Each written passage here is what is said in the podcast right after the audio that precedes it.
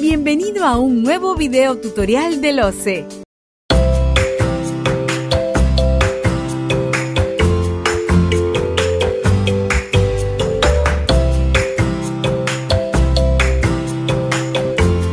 Vamos a hablar ahora de las políticas nacionales de modernización de la gestión pública.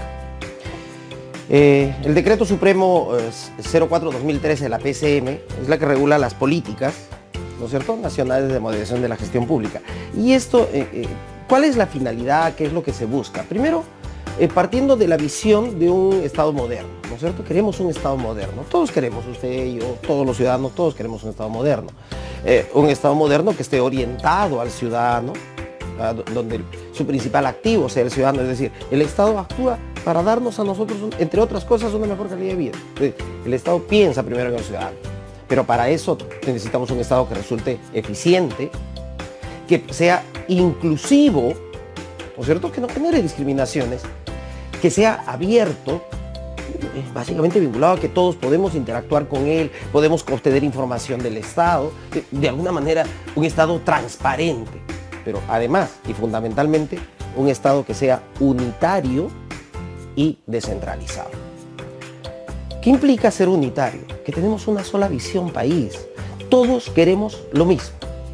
Entonces, las políticas nacionales de modernización de la gestión pública están ligadas a eso. Es, lo que queremos lograr. Es lo que queremos lograr. Tenemos un Estado moderno, pues. Entonces, estas políticas, de, alguna manera, lo, lo que van a buscar es orientar y articular a las entidades del Estado para que podamos trabajar en conjunto. Y para situarlo de manera muy sencilla. Las políticas de modernización pública tienen cinco pilares. El andamiaje que va a soportar lo que queremos como Estado está compuesto por cinco pilares. Y también la, la, adecuación de estos cinco pilares es una simplicidad absoluta. Como ya habíamos hablado anteriormente en el tema de planeamiento, dicho, oye, me voy a anticipar al futuro, voy a definir qué quiero cuando me enfrente a ese futuro y luego cómo lo voy a hacer, ¿no es cierto? Entonces, el primer pilar, el primer pilar que va a soportar el, Estado moderno que queremos va a ser precisamente el pilar de planeamiento estratégico. El pilar de políticas públicas, el pilar de planeamiento estratégico y operativo. Uy, ojo, Oye, nada puedo lograr si no tengo planificación. Entonces, lo primero que va a permitirme soportar ese estado va a ser unas políticas vinculadas a qué? A un pilar donde haya planeamiento estratégico. Entonces, el primer pilar, planeamiento. El otro problema viene, oye, ¿y lo que he planeado, lo que quiero hacer, cómo lo voy a hacer? ¿De dónde voy a sacar el dinero? ¿Cómo voy a administrar el dinero? ¿Cómo voy a hacer que resulte eficiente ello? Pues entonces el segundo pilar va a ser lo que se denomina el presupuesto por resultados. Vamos armando. He planificado. Para conseguir aquello que he planificado, voy a, requerir dinero. Presupuesto. Pero además una acción eh, eficiente en la distribución de ese dinero. Por eso es que se denomina presupuesto por resultados. Muy bien, entonces ya definí. Mi primer pilar, planeamiento. El segundo, presupuesto por resultados. Ahora viene el tercer pilar. Oye, para poder ejecutar ese gasto que me ha sido entregado en, el presupuesto por resultados y que me van a permitir lograr aquellos objetivos que me que he definido en mi etapa de planeamiento, requiero hacerlo a través de determinados procedimientos. Entonces, el tercer pilar va a ser eso. Oye, la gestión por procesos, la simplificación administrativa. Entonces, el tercer pilar es la de los procedimientos. La de gestión por procesos y la de la administración. Entonces, cuando hablamos de administración, hablamos de simplificación administrativa. No queremos un, un, estado burocrático donde todos los procedimientos sean más una barrera de entrada. No, queremos que los procedimientos que realice el ciudadano sean sencillos. Muy bien, entonces ya estamos construyendo. Mi primer pilar es el plan. ¿Qué quiero hacer? El segundo, ¿con qué lo voy a hacer? ¿De dónde saco los recursos para hacerlo? Gestión por resultados, eh, presupuesto por resultados. Tercero, gestión por procesos, simplificación administrativa. Muy bien, oye, pero ¿quién conduce entonces esos, esos procesos? ¿Quién va a conducir o administrar la simplificación administrativa? Personas Usted, yo, nosotros, todos los que trabajamos para el Estado. Entonces, nuestro cuarto pilar va a ser el servicio civil meritocrático. Miren cómo se va construyendo los pilares. Defino mi planeamiento, con qué voy a ejecutar eso que he planeado, qué procedimientos, qué procesos voy a hacer para poder ejecutar ese gasto y cumplir lo que he planeado y quién va a hacerlo. Entonces ya tengo mis cuatro pilares. Y el quinto pilar es el conocimiento. ¿No es cierto? La gestión de la información y la gestión del conocimiento. Requiero conocimiento para, poder, para que las personas puedan implementar y aplicar la gestión por, procesos de simplificación administrativa para efectos de ejecutar adecuadamente el gasto para cumplir las metas y objetivos previstos en mi plan planeamiento. Recapitulando, oye, pues el Estado como cualquier organismo, organización, pues, ojo, partiendo de la premisa de un Estado único, ¿no es cierto? Muy bien, una visión única orientada al ciudadano. Entonces defino mi planeamiento. Primer pilar, eh, ¿con qué voy a ejecutar ese planeamiento? Mi segundo pilar, que es presupuesto por resultados. Mi tercer pilar será los procesos y la gestión administrativa dentro del marco de la simplificación administrativa del Estado. Mi cuarto pilar, las personas que van a desarrollar ello, que es servicio civil meritocrático. Y por último, todo lo que tiene que ver con la información y el conocimiento. Ya están construidos mis pilares. Oye, pero esos pilares si están aislados, están sueltos, no van a funcionar adecuadamente. Van a tener probablemente algunos problemas. Entonces, ¿qué es lo que voy a hacer? Una cosa sencilla, los voy a unir. ¿Y cómo los voy a unir para fortalecerlo? A través de tres ejes transversales. Tres ejes transversales. El primer eje transversal es lo que se denomina el gobierno abierto. Y es transversal porque afecta a todas las fases. ¿Y qué es el gobierno abierto? Para decirlo en sencillo, el gobierno abierto es transparencia. El gobierno abierto implica que el Estado se abre al ciudadano. Puede fluir información entre el ciudadano y el Estado. El ciudadano tiene derecho a saber todo lo que ocurre en el Estado. No hay secretismos. Y dos, es una relación de ida y vuelta. Yo debo permitir que el ciudadano me pueda aportar de tal manera que pueda desarrollar el proceso de planeamiento de manera adecuada y ejecutar las acciones para lograr esos objetivos que, repito, están en función al ciudadano